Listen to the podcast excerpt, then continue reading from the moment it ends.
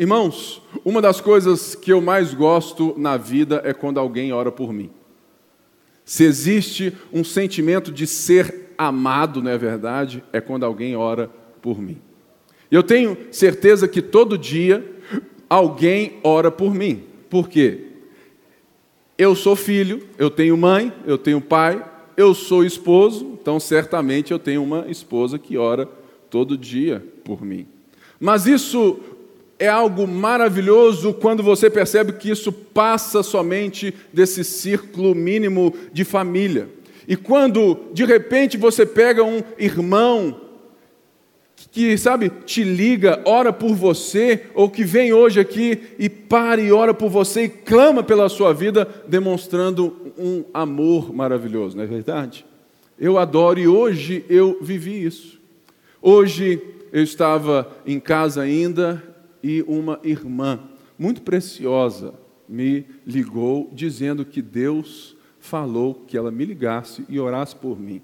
Foram cinco minutos, irmãos de olhinho bem fechado ali, recebendo no coração as palavras delas. Mas uma das coisas mais lindas é que quando você ora por alguém, ou quando né, de fato alguém ora por você, não é apenas um diálogo, é um diálogo ao Pai. É alguém que está tão preocupado ou que ama tanto você, que quer pedir àquele que pode tudo dar que quer pedir àquele que tudo tem, que quer garantir que a vontade daquele que tudo é possa ser feita na sua vida. Então, não apenas ensine as pessoas as palavras. Não apenas ensine as pessoas a Bíblia, não apenas ensine as pessoas sobre o reino de Deus, mas ore pelas pessoas. Jesus faz isso em João 17. A oração que Jesus fez, nós vamos ler hoje, é a maior oração que você vai ter acesso com as palavras do próprio Senhor Jesus orando por três tipos de pessoas. Jesus ora, antes de tudo, por Ele mesmo, porque Ele está prestes a completar a missão que o Pai lhe deu. Jesus, em João 17, já está nos finalmente, numa sexta-feira de madrugada, na semana da paixão, onde ele está prestes a ser preso, preso, torturado e morto na cruz do Calvário. E Jesus, então, naquela noite, havia passado a noite inteira ceando com seus onze discípulos, porque Judas, naquela noite mesmo, já tinha ido embora, porque o próprio texto diz que ele foi designado para a perdição. Mas Jesus está ensinando verdades e falando que era hora dele ir embora, dele completar aquilo que de fato ele veio. E não se esqueça que João está nos apresentando Jesus como o Filho de Deus, aquele que veio ao mundo enviado do Pai, e aquele que em todo momento diz: Olha, eu faço o que eu vejo meu pai fazer, eu trabalho porque meu pai trabalha até hoje. Então, é necessário que você veja que João apresenta os ensinamentos de Jesus, a vida de Jesus totalmente amorosa com seus discípulos por três anos e meio, preparando eles para este dia. A cruz não é a derrota de Deus, a cruz é a vitória de Cristo. Muitas pessoas hoje entendem que mataram Jesus, tadinho dele, Mataram ele, mas Deus tirou ele. Não. Jesus se entregou por nós. Ele se entregou naquela cruz e a cruz é a glória da missão de Deus para o filho naquele momento que agora vai ser concretizado. Jesus então passa três anos e meio curando os enfermos, expelindo demônios, mas principalmente ensinando os discípulos sobre o reino de Deus e sobre as suas palavras. O que Jesus fez por três anos e meio foi revelar o Pai, porque por todo João Jesus está dizendo que eu e o Pai somos um. Portanto, nesse momento, João 17, nós vamos ver Jesus, que antes contava as histórias do Pai, as palavras do Pai às pessoas. Antes, ele estava falando do Pai aos discípulos.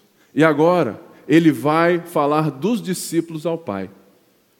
Ele não mais vai revelar o Pai, não mais vai mostrar os discípulos o Pai, mas vai orar ao Pai pelos discípulos. E nós vamos ver que Jesus orou até por mim e por você, naquele tempo, naquela hora.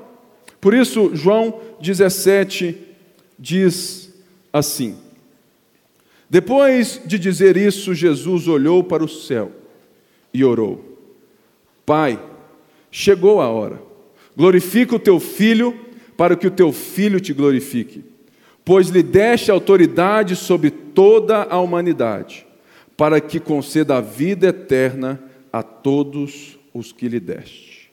Senhor, essa é a sua palavra. Estou aqui para ser um vaso de barro e trazer os teus ensinamentos com unção, com graça, que alcance o coração dessas pessoas. Por isso, eu te peço que o Senhor fale agora também, por meio do seu Santo Espírito em cada coração, para que, que possamos desfrutar desse manjar que é a tua palavra para nós. Depois de dizer isso, diz o texto no verso 1. Jesus havia acabado de dizer algo que não era muito confortável. Jesus havia acabado de dizer aos discípulos que o mundo os odiaria, que o mundo os perseguiria, que da mesma forma como estava perseguindo ele, que perseguiu ele, o mundo ia perseguir os verdadeiros discípulos. Então, logo depois de fechar isso, aonde Jesus já havia dito também que, olha, eu sou a videira verdadeira, vocês são ramos, permaneçam em mim, permaneçam em mim, vocês vão ter a minha vida, vão dar os meus frutos, mas saibam que aquilo que é meu, o mundo odeia. O mundo odeia porque o reino de Deus é um reino do amor e da generosidade, aonde as pessoas têm o seu valor restaurado e aonde as pessoas não mais se relacionam para obter alguma coisa das pessoas. Por isso, o mundo odiava Jesus porque Jesus era a personificação, ele era, sabe, essa fotocópia do Pai que amou o mundo de tal maneira, dizendo que Ele, o Deus Todo-Poderoso, veio para amar e se entregar. E isso gera muita tensão, porque Jesus estava ali mostrando que a vida, a vida com Ele é diferente de uma vida que está autocentrada em nós mesmos, aonde nós achamos que nós temos o controle da história. Então, depois de dizer isso, Jesus olha para cima. Da mesma forma que ele olhou quando ressuscitou Lázaro, lembra? Ele novamente olha para cima, ele ora e diz assim: Pai, chegou a hora. Engraçado que por todo o tempo João mostra Jesus dizendo o que? Ainda não é chegada a hora, ainda não é chegada a hora, calma, ainda não é chegada a hora, mas aqui, numa sexta-feira de madrugada, Jesus falou assim: chegou a hora. Que hora que chegou, meus irmãos? Chegou a hora de Deus cumprir a sua missão no seu filho, para que hoje eu e você estivéssemos aqui. Chegou a hora onde a missão de Deus de resgatar a humanidade do pecado, das trevas do orgulho, da escuridão do ego, chegou a hora desse mundo tenebroso que está totalmente em guerra, em guerra dentro de nós mesmos, uns com os outros, nas casas, em guerra entre povos. Chegou a hora do próprio Filho de Deus pagar um preço pelo pecado. Chegou a hora do amor ser visto a partir de uma morte que aparentemente era injusta, mas Jesus morre pelo nosso pecado, pelo pecado que estava nos separando de Deus. Chegou a hora. Chegou a hora que ele então vai completar aquilo tudo que ele havia ensinado. Ele diz assim: glorifica o teu filho, para que o teu filho te glorifique. O que Jesus pede aqui não é glória para Ele mesmo, no sentido de que, olha, joga, Senhor, o holofote para que todos vejam que eu sou o cara. Jesus não, de fato, não pede isso porque não faz sentido com tudo aquilo que Jesus é e quem Deus é. Jesus pede para que ele complete a missão de glorificar a Deus. Sabe, irmãos, muitas pessoas acham que a vida de um crente ela é somente algo assim sem glória. A glória aqui tem esse sentido de que Deus vai dar a Jesus o poder, ele vai completar, ele vai agir na hora certa para que Jesus tenha aquilo que ele se colocou diante do Pai para ter e para fazer aquilo que ele está fazendo naquela cruz.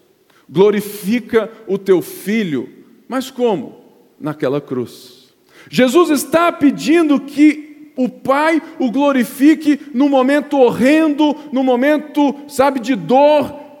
E você para e pensa, poxa, quer dizer então que a cruz é glória?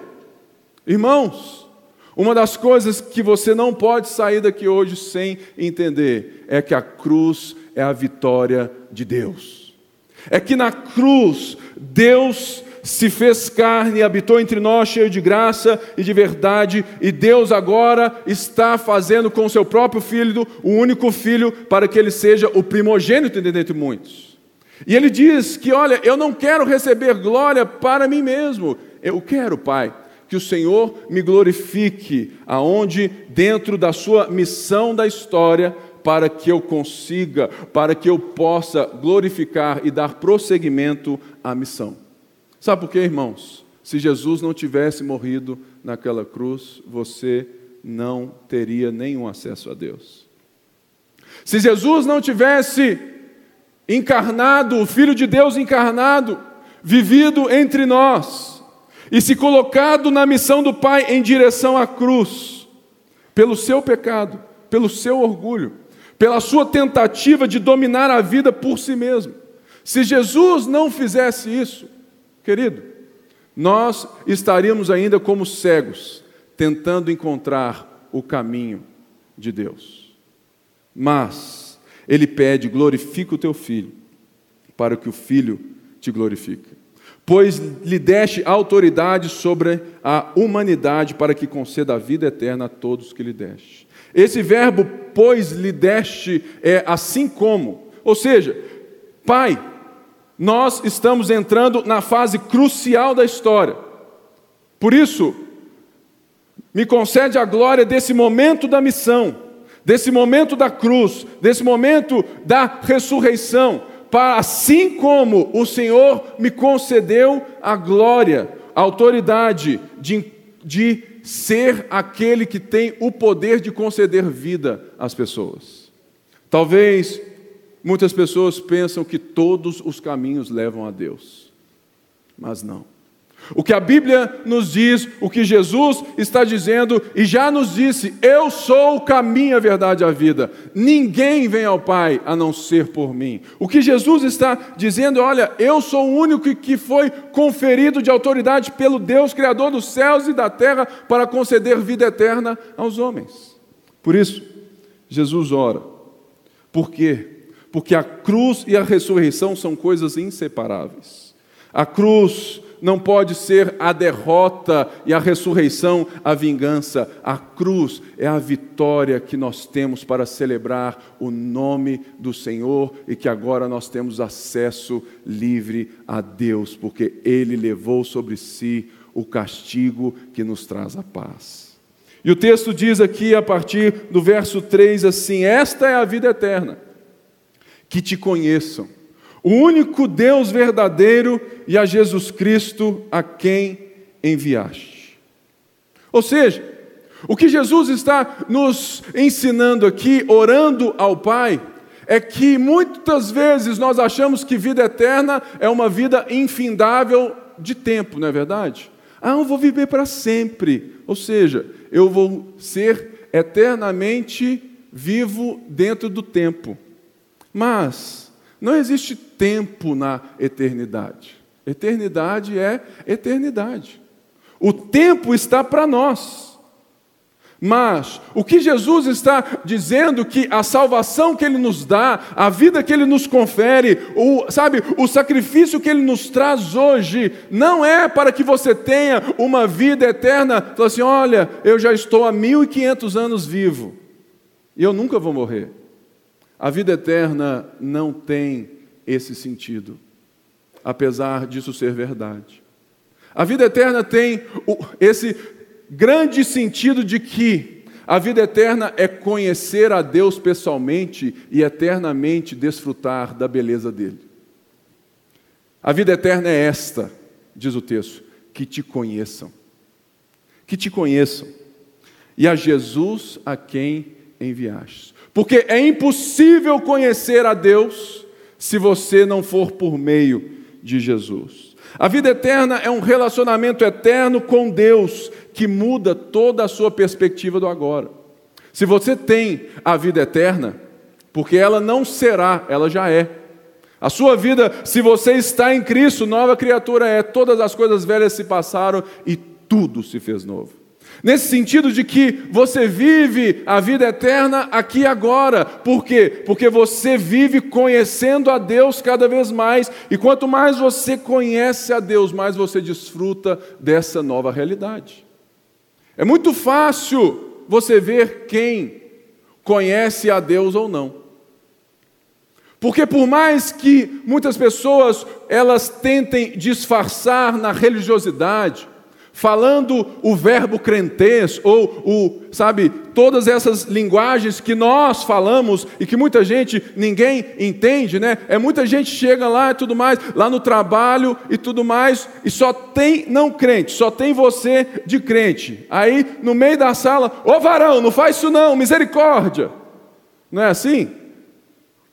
Ou seja, linguagem de crente não te faz crente.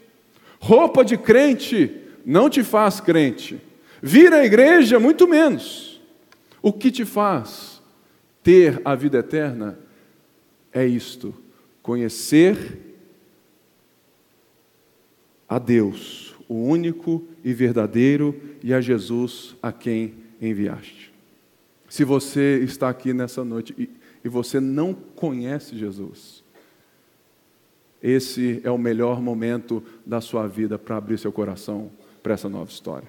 Mas se você está aqui nessa noite e já conhece Jesus, já tem 20 anos de crente, 30 anos de crente, 10 anos de crente, não se esqueça que Paulo nos ensina algo muito lindo, que diz: olha, em parte o conhecemos, em parte profetizamos.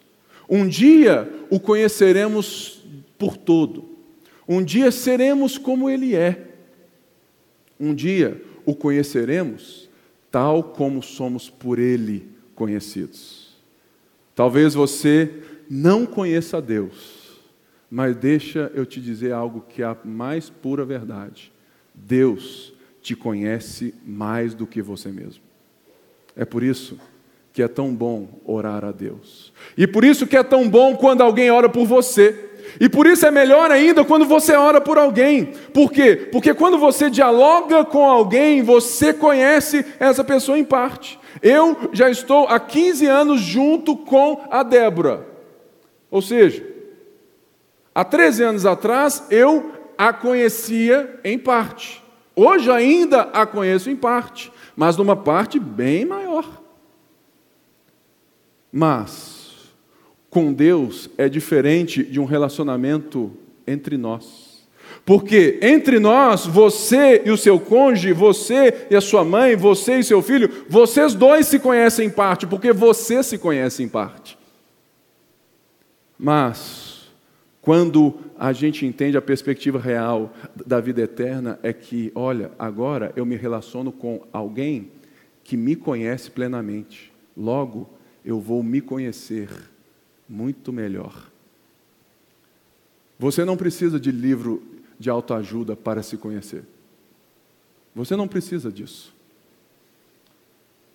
Muitos são ótimos Mas se você não quer conhecer a Deus, a pessoa que o livro de autoajuda vai te levar a conhecer é a pessoa errada, porque ainda não é transformada pela imagem de Deus ainda não é transformada pela vida eterna de Deus, você ainda não conhece a razão da história, você ainda não conhece o Criador do universo, por isso é impossível você conhecer a verdadeira identidade que você tem.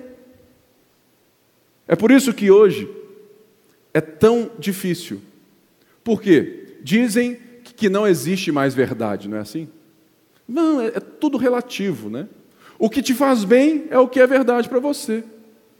E o povo agora tem que ter o peso, e você deve sentir o peso quando você sabe disso ou já viveu isso, o peso de te dar identidade, de ser, de ser alguém. Irmãos, eu me lembro com 15 anos de idade, já faz um tempo, né? Já tem um tempinho. Eu com 15 anos, um homem na escola e gago. Eu ficava assim, puxa vida, o que, que eu vou ser da minha vida? Jogava a bola bem, mas não ia ser. Tinha certas coisas massa, mas não ia dar certo. Eu olhava assim e pensava, cara, o que, que eu vou fazer na vida? Mas de repente, de repente, Deus abriu os meus olhos e eu conheci o único e verdadeiro Deus por meio de Jesus Cristo.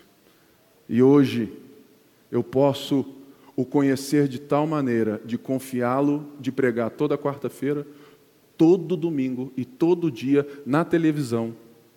Por quê?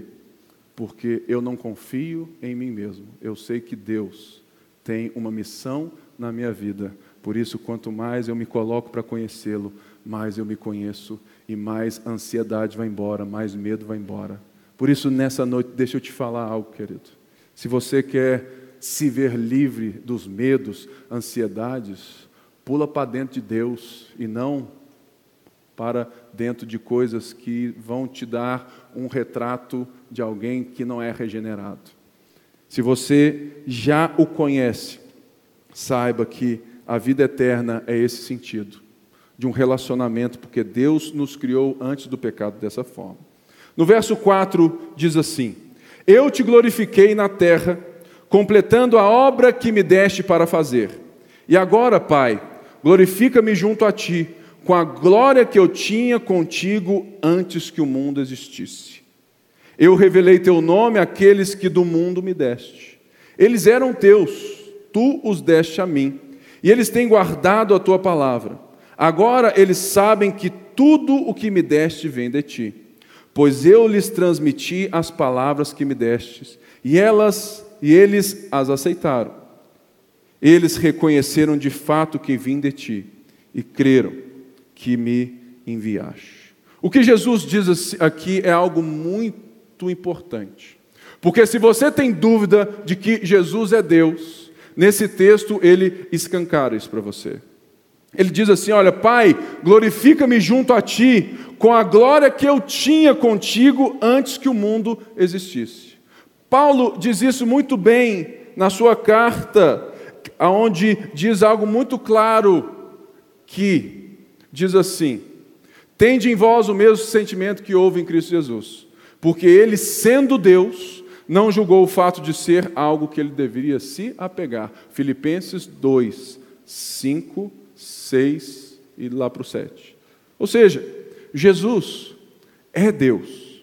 E Jesus se fez homem para justamente cumprir essa missão que nós estamos vendo, que ele ora, falou assim: chegou a hora. E ele diz assim: Eu revelei teu nome. O nome na Bíblia e o nome de Deus não tem somente o mesmo sentido dos nossos nomes. Se você vem hoje e fala assim, Pipe, qual é o seu nome? Luiz Felipe. Qual é o significado do seu nome? Sei não. Tenho a mínima ideia. Só sei que eu eu sou assim, Luiz Felipe. Meus filhos, ah, você escolheu uma palavra bíblica, algo né, vindo do céu, no hebraico, no grego, nada. O nome dos meus filhos é um nome fácil de um gago falar. Henrique e André. Eu não olhei se é de crente, se não é de crente, eu não olhei nada. Eu só olhei nomes que a gente gostava e eu disse: Olha, esse nome é fácil de falar, tá bom, amor? Ela falou assim: É, então tá bom, né? Eu gosto mais desse aqui, gosto mais desse aqui, mas tadinha, né? Mas Deus é bom. Ele diz então, porque o nome aqui aonde Jesus fala é o caráter. Eu revelei a vocês o caráter de Deus. Eu demonstrei vocês quem Deus é. Paulo diz em Colossenses que ele, Jesus, é a imagem do Deus invisível. Se você quer ver Deus, você tem que olhar para Jesus. As duas coisas hoje são, são algo que nenhuma delas eu posso ter. Eu não posso ver Deus, eu não posso ver Jesus, mas eu posso conhecê-los pela palavra. Por isso, se você quer ver quem Deus é na forma de um homem, Jesus revelou aos discípulos o seu nome. E o texto diz que aqueles que do mundo me deste. E ele vem e fala que eles já eram de Deus.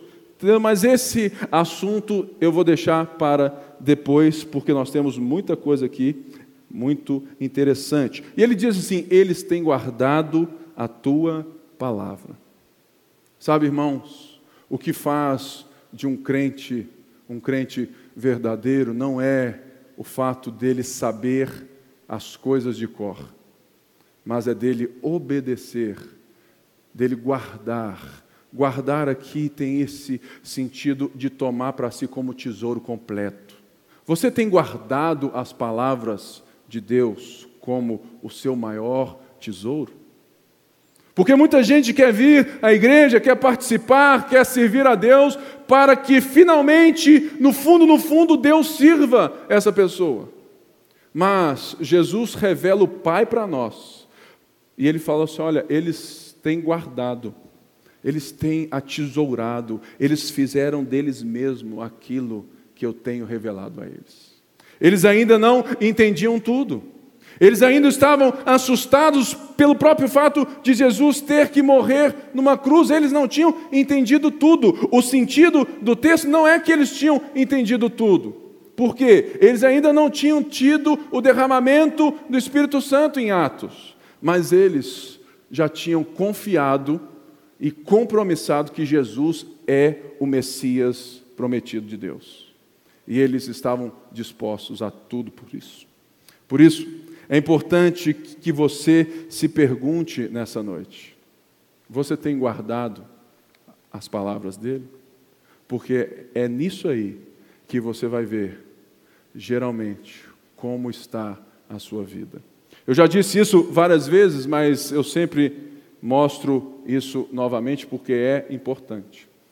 De cada dez atendimentos que eu faço na igreja, Cada dez pessoas, cada dez casais que eu converso com problemas, com várias situações, irmãos, oito dessas pessoas não têm um relacionamento saudável com Deus, não leem a Bíblia constantemente, não entesouram a palavra dele, não dão valor a isso aqui como a palavra, como a revelação de Deus. Por quê? Porque ainda não entenderam que Jesus não vem para ser apenas mais um de uma miríade de religiões. Jesus é o Messias. Ele diz: Eu sou o Messias, eu sou o pão da vida, eu sou o caminho, a verdade, a vida, eu sou a ressurreição, a vida, eu sou a videira verdadeira. Se você não tem atesourado as suas palavras, fica aqui para que você desperte. E ele diz aqui, a partir é do verso 9, ele ora pelos discípulos, diz: Olha, eu rogo por eles, não estou, não estou rogando pelo mundo, mas por aqueles que me deste, pois são teus. Verso 9: Tudo o que eu tenho é teu, e tudo o que tens é meu. Eu tenho sido glorificado por meio deles. Não ficarei mais no mundo, mas eles ainda estão no mundo e eu vou para ti. Verso 11: Pai Santo, protege-os em teu nome, o nome que me deste para que sejam um, assim como somos um. Jesus aqui está rogando, orando especificamente pelos discípulos. Ele está orando pelos discípulos que estavam com ele. Porque aqui Jesus está deixando esses onze, que antes ele tinha os protegido, agora ele roga ao Pai, que o Pai os proteja em nome dele, em nome do próprio Pai. Nesse sentido de que, da mesma maneira como Deus cuida do seu filho, Jesus, o Filho, ora para que Deus cuide com o mesmo poder e atenção e carinho dos seus discípulos que Jesus veio e arrebanhou para o Pai, porque já eram dele. Ou seja, você precisa descansar nessa verdade. De que mais para frente Jesus ora por nós. Porque as mesmas verdades, os mesmos princípios, a mesma oração que ele faz aqui, ele vai estender a nós mais para frente. Ou seja, nós precisamos confiar que Deus nos protege. A grande verdade é que se nós soubéssemos de tantos livramentos que Deus nos deu, no, sabe, no trânsito, nas escolas, na vida, Quantas vezes você pode ter deixado o gás ligado, esquecido, e de repente você dormiu, e de repente do nada você acorda e assim: Nó, se eu não tivesse acordado, não tem essas. Mas você nunca lembra de Deus, né? Esse é o problema. Quantas vezes você está lá no trânsito, você tira uma fininha assim, nó, quase. E você não se lembra de Deus. Quantas vezes você passa por coisas que você nem percebe, mas Deus está ali protegendo você. Mas essa proteção tem outro sentido também. É uma proteção que vai além das circunstâncias. O que Jesus ora é para que vocês, para que os seus discípulos se sintam protegidos por Deus nos momentos que eles vão ser odiados, apedrejados e mortos por causa do Evangelho. Hoje em dia, ninguém quer sofrer por causa do Evangelho, porque se prega um Evangelho que não há sofrimento. Irmãos, se você ler a Bíblia, você vai ver que isso é uma falácia, que isso é mentira. Que fala assim: no mundo tereis aflições, mas tem de bom ânimo, eu venci o mundo. Quando Deus nos protege também na certeza de que Deus é o governador de todas as coisas, é o criador de todas as coisas, ele governa a nossa vida. Logo, ainda que eu ande pelo vale da sombra da morte, não temerei mal algum porque a tua vara e o teu cajado me consolam. E ele ora aqui por algo que é muito importante: que os discípulos sejam um, assim como o Pai e o Filho são um. A grande verdade, irmãos, é que a Bíblia está nos contando uma missão do Deus que nos ama e que é amor em si mesmo. O Deus Filho, o Deus Pai são um. Deus Filho, Deus Pai, Deus Espírito. A Trindade. Assim como por todo João nós podemos ver Jesus sendo obediente, submisso, amando o Pai. Jesus agora pede: olha, esse relacionamento, Pai, que nós temos, eu oro para que eles tenham também. Ou seja, Jesus não está orando para te dar um carro, uma casa e o resto na poupança. Jesus está orando para que, que, que você tenha o maior tesouro da criação a unidade no relacionamento com Deus e do relacionamento entre nós. Quais são os dois mandamentos que Jesus disse que cumprem toda a lei e os profetas? Amar a Deus de todo o seu coração, de toda a sua força, de todo o seu entendimento, e amar o próximo como a ti mesmo. Por quê? Porque são as duas coisas mais importantes que a vida nos traz, que a vida foi criada para ser. para amarmos as pessoas, não para consumirmos as pessoas. Eu fico vendo, né? E é algo muito forte. O tanto que esse relacionamento carnal de homem, quando ele, sabe, tem assim, ele vê lá mais a moça, hum, que moça bonita, hum, que moça bonita. Irmãos, você já percebeu, homens, o quanto que nós fomos ensinados a enxergar as mulheres como um pedaço de carne? É verdade. Quantas vezes você está, sabe, junto de outras pessoas que não são crentes e você está andando na rua, passa alguém, passa uma moça bonita, metade dos seus amigos olha e fala, hum, não é assim? Por quê? Porque nós somos ensinados a amar como, como alguém que eu quero para consumir. E a gente casa e a gente vem para a igreja e a gente continua consumindo as nossas esposas, consumindo os nossos maridos, consumindo os nossos pastores, consumindo as pessoas. Por quê? Porque isso não é unidade, isso é perversidade. Se você tem relações sexuais com a sua esposa, só quando você tem vontade, você ainda não aprendeu o que é o amor. Você só faz o que a carne pede e deseja. Você, esposa, também. E se você não é nenhum desses dois, você não deveria estar tendo relações sexuais. Né? Então, já é o próprio consumo em si mesmo. Tá bem? Ou seja, então é isso que Jesus faz. Jesus vai nos libertando de nós mesmos porque o Pai nos protege.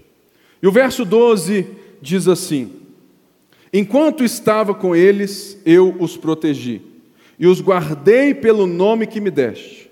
Nenhum deles se perdeu, a não ser aquele que estava destinado à perdição, para se cumprisse, para que se cumprisse as escrituras.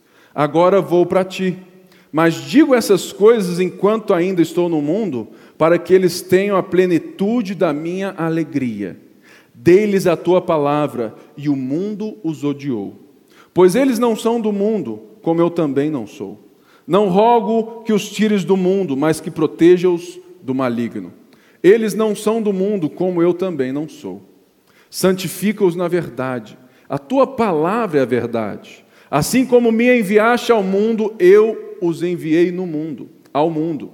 Em favor deles eu me santifico, para que também eles sejam santificados pela verdade. Uma das coisas mais lindas que Jesus faz aqui é orar em voz alta. Você é que é pai e mãe, sempre ore em voz alta perto dos seus filhos. Ore pelos seus filhos, perto deles em voz alta. Jesus converte esse pecador em nome de Jesus. Não é assim? Ora mesmo, assim, Jesus, toma a vida aqui do Henrique, Pai. Pai, ensina ele, Senhor, a ser mais amável. Ensina por quê? Porque mesmo quando Jesus ora aqui, ele está deixando os discípulos cientes de uma realidade.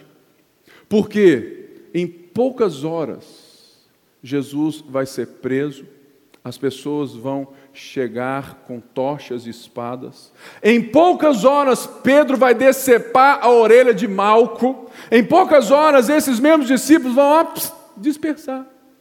Jesus ora em voz alta para que eles se lembrem que a verdadeira alegria não é o fato dele estar presente, mas é o fato deles serem escolhidos de Deus, estarem na missão daquilo que vem por aí. Jesus fala: Eu os enviei. Assim como o Senhor me enviou, Jesus agora fala assim: Eu estou enviando vocês. Uma das coisas mais lindas é perceber que, se você está em Cristo, você não é alguém sem propósito na vida. Porque todo cristão tem uma missão. Todo cristão tem um propósito. Qual é esse propósito? De fazer as pessoas conhecerem a Jesus como Jesus se revelou a você. Uma das coisas mais tristes que tem é que hoje, infelizmente, quanto mais tempo de crente as pessoas têm, menos elas falam de Jesus. Eu sou fruto, e vejo isso muito, porque eu sou um pastor de uma igreja que tem muita gente antiga de igreja. E é impressionante o tanto que essas pessoas não têm interesse de falar por Jesus. Elas querem o conhecimento bíblico, elas querem uma palavra sólida, elas querem tudo. Elas têm fome de Deus, mas eu não sei como que quanto mais tempo essas pessoas vão se acostumando em ser de Cristo, menos atenção, urgência, sentido de urgência da vida elas perdem. Eu perco, você perde. E nós temos que, re que recuperar isso. Porque assim como me enviaste ao mundo, eu os enviei ao mundo. Mas ele diz como que ele nos enviou, quando ora, santifica-os na verdade. A tua palavra é a verdade. Irmãos, o que nos liberta é a verdade. Não adianta você buscar uma mensagem que afague seu coração, porque o que vai te dar a verdade, o que vai transformar você, o que vai levar você a conhecer a Deus é a verdade. E a verdade, muitas vezes, ela desce como uma bala gostosa que você ganhou hoje no culto, mas muitas vezes ela desce como aquela bala que você falou assim: nossa, bala é ruim demais. E cospe. Muita gente quer que a igreja, que a Bíblia e que os pregadores venham e só digam aquilo que as pessoas querem ouvir para elas aplaudirem. Para elas saírem, falar assim, puxa vida, não, agora eu estou inflado, agora eu estou cheio. Não, irmãos. Você quer ser cheio de Deus, você tem que se esvaziar. Por isso, a verdade, antes de te encher das verdades do caráter de Deus, da unção de Deus, ela tem que furar o balão do seu ego.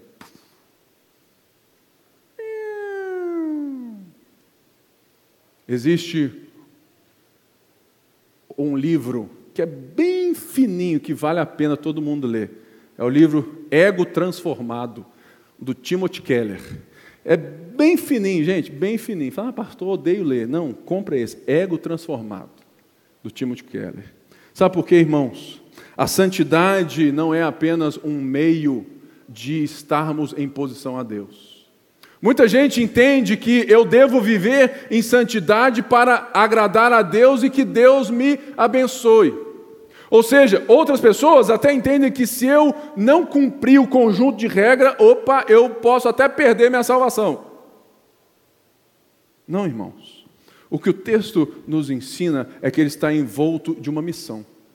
A santidade é a maneira como nós vamos até mesmo ser diferentes do mundo.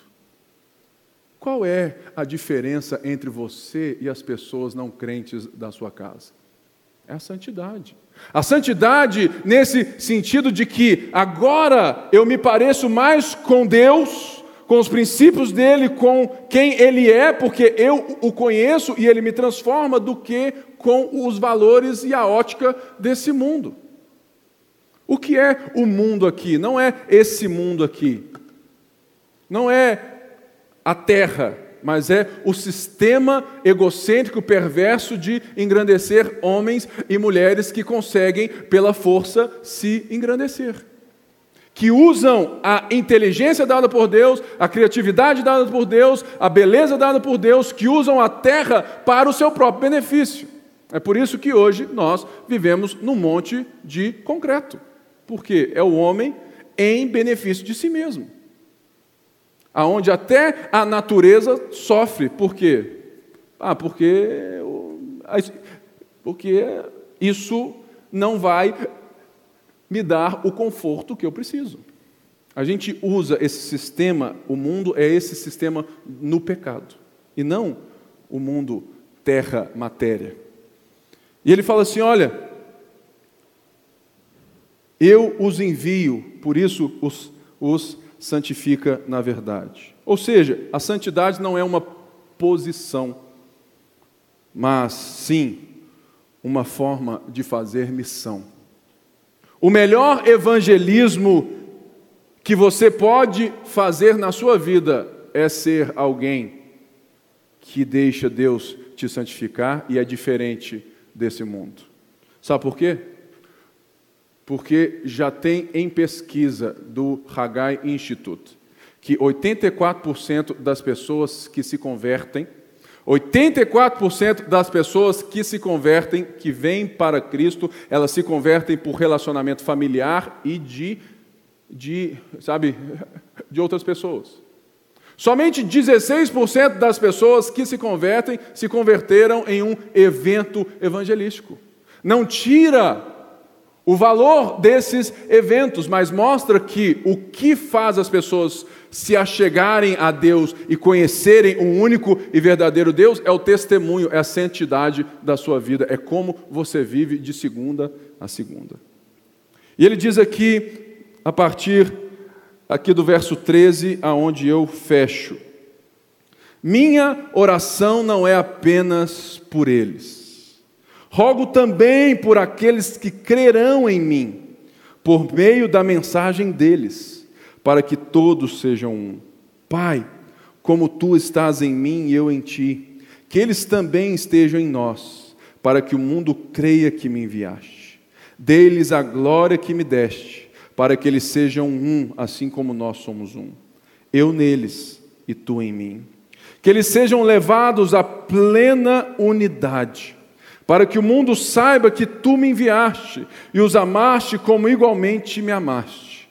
Pai, Quero que os que me deste estejam comigo aonde estou e vejam a minha glória, a glória que me deste porque me amaste antes da criação do mundo. Pai justo, embora o mundo não te conheça, eu te conheço, e estes sabem que me enviaste. Eu os fiz conhecer o teu nome, e continuarei a fazê-lo, a fim de que o amor que tens por mim esteja neles, e eu neles esteja. Nesses últimos versos, Jesus pega tudo aquilo que ele já orou e ele transporta para mim e para você. Pai, eu oro por aqueles que crerão em mim. Mas uma coisa linda é que mostra também o sentido desse livro que você está carregando. Olha só o que que ele diz: que eles crerão em mim pela mensagem deles. Deles quem? Dos discípulos que estão presentes e orando, os apóstolos. Essas cartinhas aqui, ó, esse livro de João é porque Deus inspirou João, lembrou João essas palavras e João redigiu para que você hoje tivesse como ler as palavras do próprio Senhor. É a mensagem que eles carregaram e transtornaram o mundo com o Evangelho, a ponto de que hoje essa mensagem não chegou apenas em Jerusalém, em Samaria, mas em toda a terra. Irmãos, sempre é que você lê lá confins da terra, é você. Somos nós no Brasil, porque o esse confins da terra a partir de Jerusalém somos nós. Nós podemos ter outros confins, porque é mais longe para nós. Mas nós somos aqueles que a mensagem chegou aos confins da terra pela mensagem dos apóstolos. Por isso, se apegue às Escrituras. E ele ora aqui algo maravilhoso. Ele ora por unidade. Irmãos, se existe algo que nós somos extremamente criticados hoje, é por falta de unidade. Como que eu vou crer no seu Deus se vocês mesmos nem se entendem? O que ele pede aqui é que nós sejamos um num sentido crescente para alcançarmos a plenitude, como ele demonstra nesse relacionamento ao Pai, nesse sentido de abrir mão. O nosso problema é que nós ainda estamos muitas vezes cooperando segundo o pensamento deste mundo. A gente não abre mão dos nossos direitos. Ah, não, eu vou até onde o meu direito me permite. Jesus, ele não nos amou usando os seus direitos. Ele nos amou abrindo mão dos seus direitos.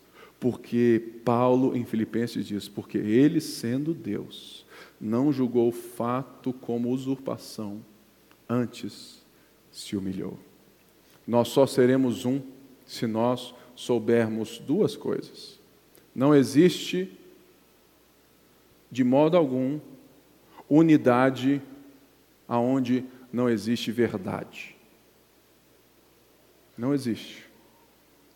Porque aonde não existe uma verdade, a partir do ponto que você não concorda, você já está separado dessa pessoa.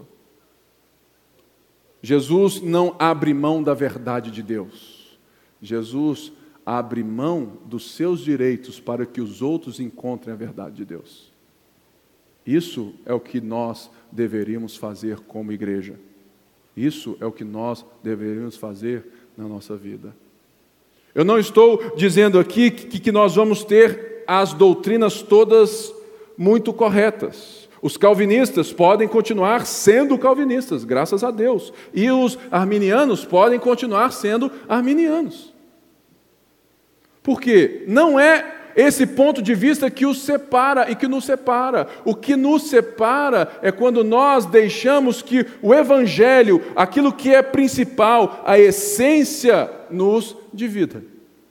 Por isso, se você quer ser um, se nós quisermos viver esse relacionamento entre nós, de sermos unidos pela causa de Cristo, nós devemos aprender a abrir mão em prol da verdade.